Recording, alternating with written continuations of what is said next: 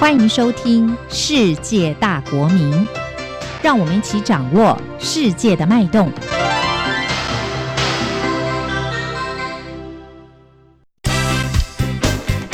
知无不言。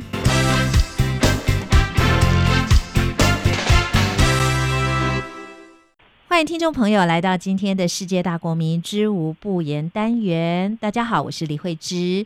今天的知无不言单元，我们继续要来探究俄乌战事的相关话题。访问到的特别来宾是大家相当熟悉喜爱的政治大学民族研究所的赵竹成教授。欢迎赵教授，赵教授好。哎，主持人好。是教授啊，这个俄乌战事持续到现在啊，嗯其实西方国家都有这个所谓的乌克兰疲劳了啊。嗯，嗯这个对战事一定也有某种程度的影响，这个稍后请教教授。嗯那最近的就是前阵子中国大陆发布了这个对俄乌战事它的一个立场声明啦。那西方国家的反应也蛮冷淡的，也有一些报道说，其实中国大陆并不想做调人。但是如果说在俄乌战争这个事情上哦，中国大陆如果能够扮演一个促使使战事早日停止的角色，其实对他未来在国际上的影响力不是也很好吗？西方国家是不是也有这种想法？就比如说美国，但是还是说他们认为这个战事一定要达到某一种程度的所谓胜利才能够停止呢？请教教授，从中国大陆的立场声明来看，两国因为这场战事对他们的邦谊有什么样的影响？是更坚定了吗？因为患难见真情吗？嗯那还有就是说，这个习近平主席可能四月份会访问俄罗斯，这个也是举世瞩目嘛。您怎么看呢？呃，我先说一下，就是习近平访问俄国的那那个消息的看法。我个人的认为，俄乌这场冲突没有结束前，他应该是不会不会专门跑一趟俄罗斯，因为你们还没有事情还没有一个结果，嗯。他就跑到俄罗斯的话，嗯嗯嗯。那就是摆明了就是他是站在俄国那一边。嗯嗯。然后这个是对中国大陆长久以来的这个他所坚持的立场，实际上是有很大很大冲突的。嗯哼。然后这也会直接就给美国或是北约就是造成一个口实，嗯哼。啊、就是中国已经站队了，站在俄国的那一边，嗯但是中国向来都是不结盟的，这是他的一个很很大的一个一个原则。嗯所以我想这部分应该会非常小心。嗯，那个目前看起来所有的消息都是西方媒体放出来的。直接这个媒体都说啦，会提供武器啊，会提供对什么样什么援助？就是有点类似像以前就是小孩子吵架的时候是先说先赢的那种方式。嗯。啊，就是我我先说了，你没有，那就是你你你不敢嘛，因为我说你不敢，嗯等你真的给了，真的耶。你看我说对了，嗯嗯。所以有时候有时候那种外交上的东西，跟那小朋友吵架那个那个那些招数好像也差不多。嗯。不过我们回到那个十二点啊，那个十二点事实上大家看起来啊，就仔细看的话，因为它原来是中文版哦，我们都应该读的没什么太大问题。嗯事实上，它十二条里面有六条是讲美国不好。嗯嗯呃，很多人都说第一条是什么谴责俄罗斯，呃，要呃什么侵略别人，不顾国际法诸如此类的。事实上不是，第一条里面最后一句是最重要的，就是说，呃，就这种事情不能双标。嗯嗯嗯、那这个双标事实上指的就是美国了。嗯因为美国跟北约在一九九九年关于就是塞尔维亚跟科索沃那件事情上面嘛，嗯那当时他们采取立场就是说情愿就是，呃，情愿就不顾塞尔维亚的主权哦嗯，就一定要支持那个科索沃独立。嗯。那那个听众朋友应该都都很清楚，因为时间并不是很长。嗯。当时北约跟美国就是因为用那科索沃人权的问题，什么民族自决问题，嗯。就是那个轰炸那个塞尔维亚首都贝尔格勒四五十天嘛，嗯，然后那个中国大使馆不是也被炸了一个炸了吗？嗯。那当时美国说啊误炸不行，就这样结束。嗯。所以那当时科索沃的事情的时候，事实上这件事情，中国跟俄罗斯当时在联合国安理会里面都表达反对。嗯呃，当时两国曾经在安理会直接跟美国说，你这样做的话，以后对于国际法的原则是一个很大的伤害，嗯后患无穷。嗯所以这个十二条里面，事实上有六条大概就讲美国，嗯美国这里不对，那里不对。那有三条是大概是讲了一下乌克兰啦，啊，嗯就说你那个核子核电厂不要再炸了啊，什么嗯诸如此类的。嗯嗯讲俄国只有一条嗯嗯啊，就是你不要用核武器，那个用核武不好，嗯大家都不好嗯。那我的看法是，它十二条里面最重要一点是第十二条啦，嗯。就是说乌克兰以后要重建啊，那 中国可以帮忙，呃，就是说，就是说以后如果重建大家都没办法哈，对，那那我来啦，嗯嗯。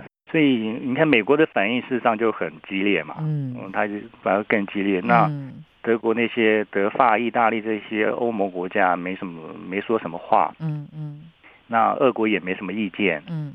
就是因为大家看得出来大概是大概是这个样子，所以那十二条跟以前那个中国一直说的那些那些方向基本上没什么太大变化。嗯。倒是台湾的新闻哦，嗯，都没有去注意到，就是王毅去了莫斯科见了普丁这件事，情，嗯嗯。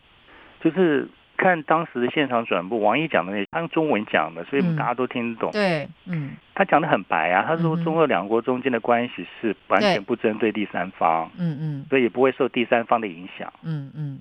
那就表示说，中国不会因为美国的一些施压嗯，去改变他目前的政策。嗯哼。那这个对俄国来说就是个定心丸呐、嗯。我真的也不需要你提供什么武器什么的，你只要不要站到另外一边，嗯，那就是很大的帮忙了。对对，没错，所以，嗯，整个下来的话，大致上大概是是这个样子。所以他那个应该也不是什么和平解决的那个什么文件啦，嗯嗯，他只是再一次的重申他的立场。对，所以，呃，这个文件老实说，以就实质的功能上来说，老实说也不是很大，对，可能是这个样子。是。那既然这样子的话，这个战事要一直下去吗？甚至有人说什么春暖花开的时候，四月份可能会大打一场啊，这实在是感觉也蛮可怕的。当然，这个战事持续进行当中，但这个所谓的大打一场，是说打完好像就会有一个输赢出来了。教授怎么看这样的说法？呃，因为要上谈判桌的话哦，那原则上只有一种状况啦，嗯。就是有一场很大的战事，就决定性的战役，嗯。那得到一个初步的结果。嗯嗯，那不管是哪一方胜或哪一方输，嗯。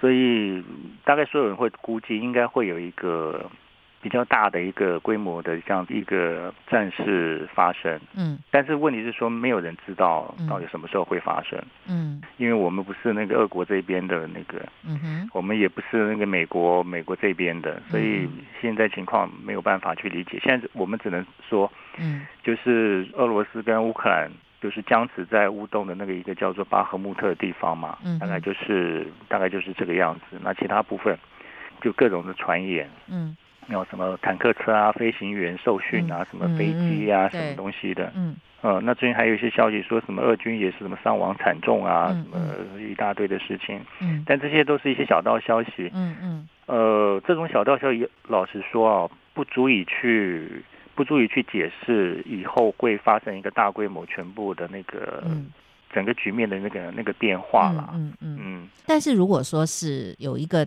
大规模的战斗之后才能够谈要停战或者要和解要如何的话，那在这样的一个战役当中，因为之前俄罗斯用的都是特别军事行动啊、嗯，所以是不是因为他用的这个名目，所以打仗的这个力道其实跟正式的战争又不太一样，所以它是一个局部的一个战争。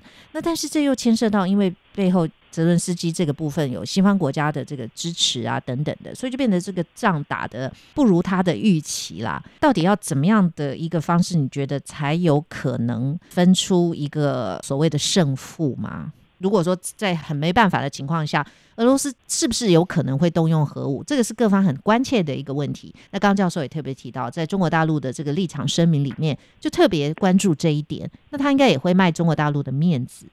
所以你觉得双方会用什么样的方式缠斗？首先核武这件事情哦，嗯。那个其实我个人认知是这样子的，嗯。中国大陆就是劝一下而已，真正决定能不能用的还是俄国自己。啊、嗯所以这个东西用不用全部取决于就在普丁和他周边那些嗯呃那些高级那个军事官员的这样子一个认知里嗯面。哼哼呃，但是从历年，包括就是那个梅德韦杰夫，这个是国安会副主席，嗯然后他们一路下来的话，那明摆的就是他已经有了那个有决心嗯哦、就是必要时候嗯哦、但是那个必要时候的前提怎么样，那是另外一回事。嗯所以我觉得，所以有些西方西方的那个观察家就是担心核战爆发，其实不是没有道理的啊、就是你不能够这种事情，你不能够你不能够假设他不会，而而你必须假设他会用。嗯嗯。所以今年那个真的是一个很很复杂，然后真的是很危险的一个的一年。嗯。那关于这个特别军事行动是这样子的啊，他现在的那个特别军事行动的最高指挥官是那个参谋总长。嗯。那个就是在非战时里面，他在俄罗斯的国防军事指挥体系里面最高层级了。是。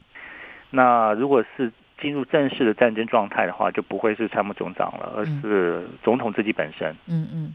所以，所以可以看得出来，然后再加上就是，呃，俄国已经说了好几次了，从总统以下一直到国防部都说了，不会有再一次的动员。嗯。也就是说，呃，俄国就是铁了心，对，铁了心了，就是把他的整个的军事规模就是。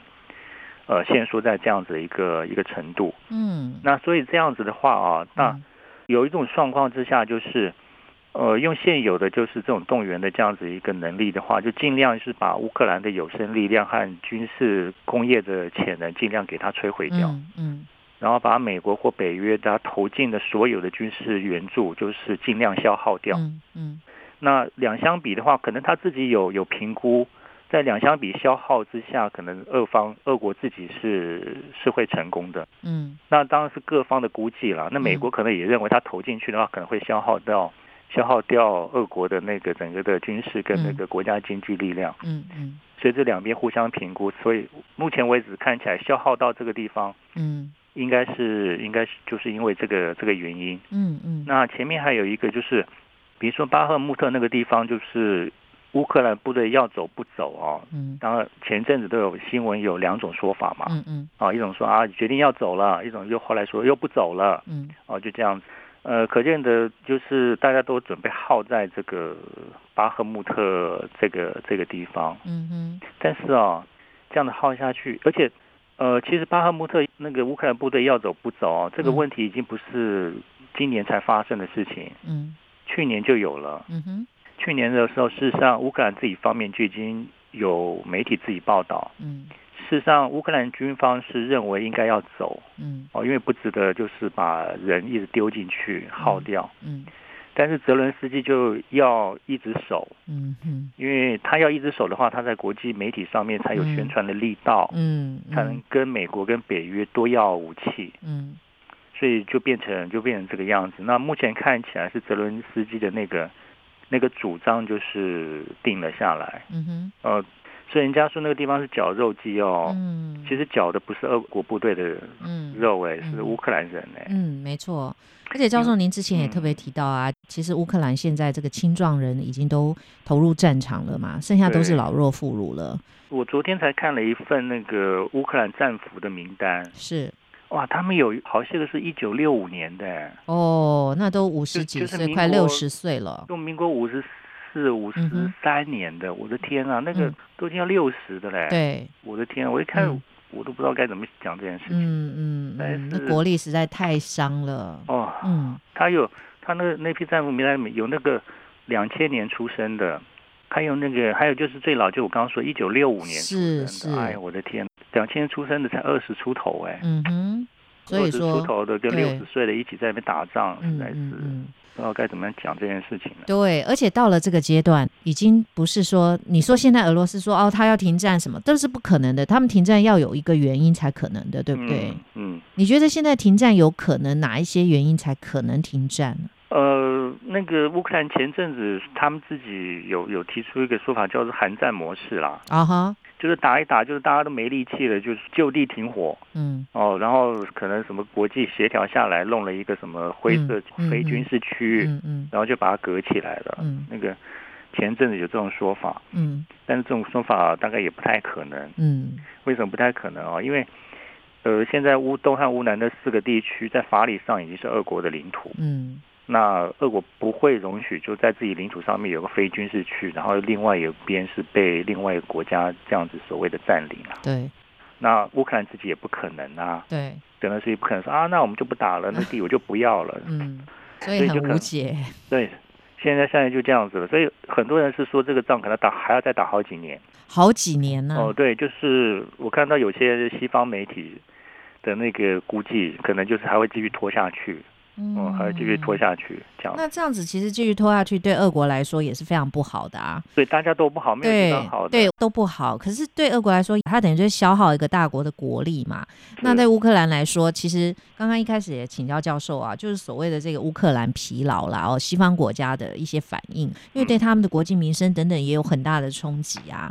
因为你说一个战争影响到你刚开始还可以，你久了之后一定会人心厌战的。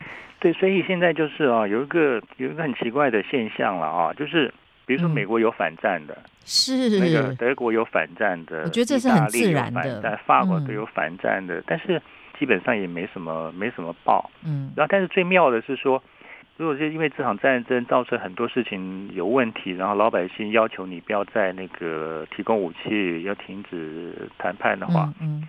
我们会发现说，现在所谓那些民主政府基本上不听这些的，就是很就很 坏的。照道理说，照道理说，民主国家、民主体制应该听老百姓的吧？嗯，对不对？但是现在反而好像都没有，好像就是说，反正我已经选上了，然后我任期有四五年，那你管我，我爱做什么就做什么。嗯，你看像那个像德国就是啊，德国事实上不断的有人上街就是反战。嗯嗯，但是那个政府也也不管他。嗯。就变这种状况，所以说到西方国家，其实他们很多的做法都不大一样啊。比如说这个法国总统马克龙，好像他就比较不管这件事情，哎，他还去去拓展他的非洲外交等等的。嗯嗯，这个也是蛮有趣的一个部分哦。他就也知道，反正讲也没有用啦啊。就是对俄乌战争，美国可能还是执意要做他要做的事情，所以他干脆去处理他自己觉得他比较关切的他的外交内政的问题了。是蛮有趣的，对，他就到非洲去访问了。而且这段时间事实上有一个，我我我个人啦，嗯哼，就是有个叫做什么新闻自由的这件事情，就觉得有点有点讽刺，跟我们以前认识那所谓新闻自由好像不太一样。就是我们都认为说民主政体是跟新闻自由是绑在一起的，嗯嗯。然后有些什么政体有问题，它就没有新闻自由，嗯嗯。但是我们现在发现一个问题，就是所谓的民主政体里面，事实上它很多的讯息就是。另外一边的讯息是出不来的，没错，实在是不懂为什么会会会会这个样子。比如说看美国的，比如说关于乌克兰这件事情，CNN 那个 CNN 或是那个 NBC，他们他们讲的都一样。嗯，那你听到不一样的，大概像福克斯会会不一样。那另外最多的事实上是一些自媒体。嗯，呃，那到了那个德国媒体的话，基本上一致全部都是跟跟着政府走。嗯，其实那是那是不正常的。嗯哼。嗯，那个就是媒体第四权的这种情况之下是是不正常的。嗯，所以有些人批评俄国或是中国，他的媒体有问题。实际上回过头来看。嗯，西方的那个民主国家，它的媒体恐怕也有问题。嗯，所以关于是媒体第四权的话，以后可能可能需要再重新思考一下。的中间就是媒体跟政府中间到底处在一种什么关系啦？是是是，这也是一个非常值得探讨的问题。的确是的，就是我们看到这段时间里面，真的是一个很大的一个很大的一个。很重要的一个现象，对，就更凸显出来了啦。那这个就是跟政治是息息相关的啦，就是谁有话语权，然后他就可以洗脑民众啊，等等的，都是如此啊。反正就是一些政治的手段。欧洲一些国家，他可能都已经觉得自己的这个生活等等各方面都出现问题了，然后又觉得说这个战争不人道的事情又持续进行着，所以当然想要停战啊，就觉得说，哎，那应该用各种方式去停止这样的事情。但是感觉就是做不到，好像是没有办法制止这些事情发生呢。我们看很多的新闻，事实上会发现西方国家自己好本身好像处在一种分裂状态。嗯，就是说有人是反战，然后不愿意再打这战，但也有人是愿意继续支持的。嗯哼，呃，而且看起来好像都差不多，那个比例差不多。嗯，像最近看美国的那个，就是愿不愿意继续再这样下去，好像比例也大概差不多。嗯嗯，所以。我我觉得这可能需要一些什么另外的专家来谈这件事情。因为为什么就是民主国家里面他自己为这件事情会处在一种就是社会就是也是出现一种对对立分裂的状态。嗯嗯。就这种社会的社会的氛围，就是跟我们以往所了解那种所习惯那种社会氛围不太不太一样。嗯。就是以往就是民主社会里面彼此互相的妥协沟通，原则可以达到一种平衡了。嗯。但是现在好像都不行了，嗯嗯，就好像就是我站在这一边，就是绝对反对那一边，然后彼此就互相就是当做是仇人的那样子的情况。所以这个跟大国之间的竞逐是不是有很大的关系？有可能，有可能，有可能。但是我认为有很大的部分恐怕是资讯资讯单篇的资讯造成很多人就是对事情的认知只处于一种单面认知嗯的了解的嗯状态造成的。没错，嗯哼，就比如说，如果说呃我同情俄国，嗯可能就是因为我大部分时间我的那个资讯什么东西嗯都是偏向对俄国友善的。嗯嗯那我对俄国或中国讨厌，可能是因为我长期以来就是被资讯传播认为那两个国家就是不好，嗯那个普丁就是坏人，诸如此类的。因为他也会被媒体塑造出一种形象或者他的作风等等。，对就是说，我就只是听这方面的讯息，不能把双方的讯息都能够很公正、公平的摊开来，然后大家自己真的很公正的做一个判断哦。对，比较难就是那种理性沟通，互嗯相能够先接受对方的那个意见的那个前提，好像都慢慢的变薄弱了。嗯哼，不过刚刚教授您提到说有分析认为战争可能还会持续好几年，这实在是蛮让人心惊的哦。就是说持续好几年，可能是现在看起来就是觉得它没有办法休止嘛，对所以会有这样的预测。但问题是，这种好几年，我觉得全世界都经不起这样子，因为现在就等于是牵一发动全身哦。嗯，那尤其是大国涉入，那这个一定是会有很严重的后果的。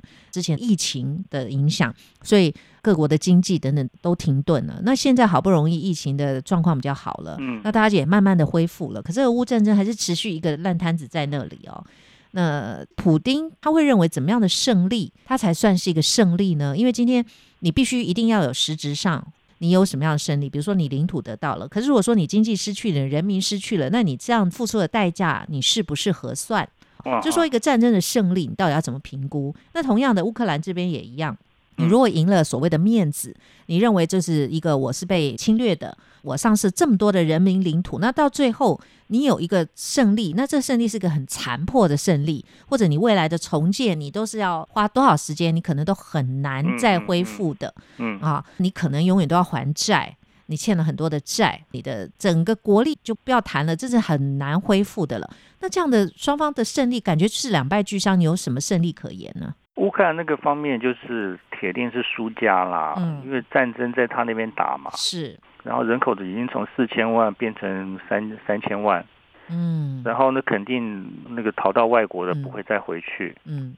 所以这个国家，呃，战后基本上可以说就是已经注定是一个失败国家了，嗯。因为美国和欧盟事情结束之后，一定是那个拍拍屁股就走人了，嗯。一定是这样子的，嗯因为他们自己本身问题一大堆，怎么会再为这个三千万人国家再去负担什么责任呢？没错没错，所以日后日子最苦的，真的就是乌克兰人，嗯哼真的那已经那是那已经是个事实，那个嗯。真的不需要再再讨论这个或争论。嗯。俄国这部分啊，我的看法是这样子啦，嗯。呃，就普丁个人来说啊，他从二零一四年收回克里米亚然后到现在就是乌东跟乌南这四个地方，就是纳入俄国领土。嗯。就他本人来说，他在俄国历史上的定位基本上已经确定了啦，嗯。所以不至于说会出现什么大家骂他或什么这样子一个一个状态。嗯，就是说在俄罗斯境内，就俄国的境内啊，嗯，民众对他其实是肯定的，就是说他的历史定位也绝对是正面的。但是在其他在国际上的话，对他的看法可能就是分歧。对，对对，没错没错，嗯这就是一个这是一个大问题。嗯但是对俄国人来说，老实说到最后应该也也没什么差别了吧？嗯啊、因为俄国从二零一四年开始被制裁，制裁到现在已经不知道到什么程度了嗯嗯啊、然后又被孤立成这个样子。嗯呃，但是我们回过头还是看整个这样子一个状态啊。嗯呃，到目前为止再怎么样，就是跟着美国一起制裁俄罗斯的，也就是那么四十几个国家了。嗯这个以前我们有讨论过。嗯那剩下一百五十几个国家，原则上也也基本上没有参与制裁的。所以普丁在演说里面说，我们的我们朋友很多，我们嗯世界上大部分都是我们的朋友。其实这个他也没说错，嗯啊、是他没说错。嗯但是他反映出一个真正更大的问题是美国的问题，就是美国如果说他是作为一个世界的领导者，他他的价值是世界共通的价值的话，那从俄乌的这件事情来看的话，他的那个价值跟领导事实上是出现问题了，嗯嗯就是也不能说松动，恐怕是有些人是在怀疑这件事情，嗯嗯。最少最少就是第三世界或是开发中或是未开发国家，恐怕大部分都在质疑这件事情。嗯嗯。所以，如果美国还要再做一个世界领导者的话，我不知道他能不能够自我反思，哎，嗯哼，不知道，嗯嗯。哦、因为他可能认为那个德国、什么日本、韩国一直跟在他身边，就算就是就成功，但是我不知道，嗯哼哼哼，这个真的很很难，嗯嗯。呃，所以恐怕真正很大的问题是，呃，俄乌事件之后，那整个世界的那个秩序格局会不会出现变化？，对对，就是是就是一个完全以美国为中心所运作的一个世界体系，嗯。会不会有第二个或其他的人进去，嗯。然后形成另外的一种世界格局的体系？嗯那目前为止看起来，俄罗斯应该是没办法跟他争这件事情嗯嗯，哦，因为他自己陷到那个没错，这个这个这个事情里面没错，那看看有没有其他的会会有这样子的嗯。可能性。对对，那刚刚教授有提到，就是乌克兰绝对是输家，这是毫无疑问的哦。那所以乌克兰人是不是继续的努力抗战？他们的这个保护领土的心，他们是用什么样的一个方式？因为嗯比如说，如果你一个国家已经沦为战场了，那我相信里面一定也有民众认为说，我们不要打仗，我们什么一定要打仗？可是一定也有一些人会认为说，我们就是要捍卫我们的主权，我们怎么可以被欺负呢？等等，所以一定是这样子的。那再加上哎，外国支持我们，那就会更加强这个信心，就是我们一定要起来对抗嘛。可是问题是，如果说这样还是造成了你整个国家的所有一切那么大的一个损失，而且这个国家可能在未来这个重建的路是遥遥无期的，这样子的状况之下，乌克兰人的。心中，他们是不是也会厌战，或者还是他们认为，因为有外国的支持，有这种国际的支持，我们还是要继续奋战下去？目前看起来应该是那种心态，就是我们会赢了。乌克兰觉得会赢，对的，比如说嗯他就认为就因为美国一直支持你啊，拜登都去了。嗯嗯，对，什么国家的总理也去了，什么什嗯么嗯欧盟的都通都去，然后我跟你说，你要坦克给你坦克，要飞机我帮你训练飞行员，诸如此类的。对对对实际上他就是这种人心理上，所以别人都帮我了，我们怎么还有这个退却的对对对对对理由呢？所以哦，那个老实说，有种东西叫民粹啊，那个东西真的是不知道该怎么讲，真的很可怕的一个东西。它会让你完全失去那个理性，你你你无法客观的去评估你所处环境真实的状态。是，呃，你会陷到你你认为你自己认为的理想状态中间。对所以对现在目前为止都是都是这样子。虽然说我们外部人看说你们实在不应该再打下去了，嗯哼，但是嗯明显的是还是有人说要一直打下去。对，不过我们还是希望这件事情早日落幕啦，希望不要这个打个好几年，这个事情不要成真。今天节目就非常的感谢政治大学民族研究所的赵竹成教授为大家很深入精辟的分析了俄乌战事的相关话题，非常的谢谢赵教授。谢谢谢谢主持人。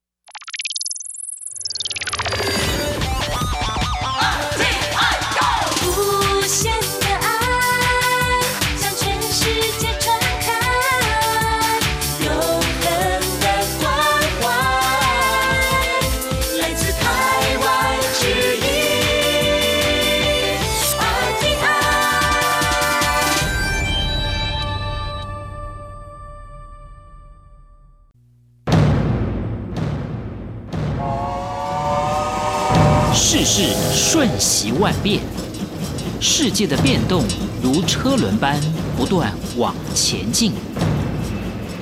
身为世界大国民的我们，应如何看待世界的进展与变动？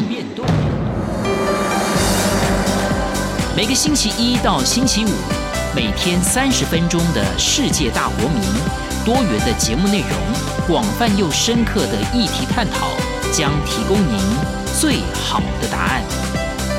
欢迎收听《世界大国民》。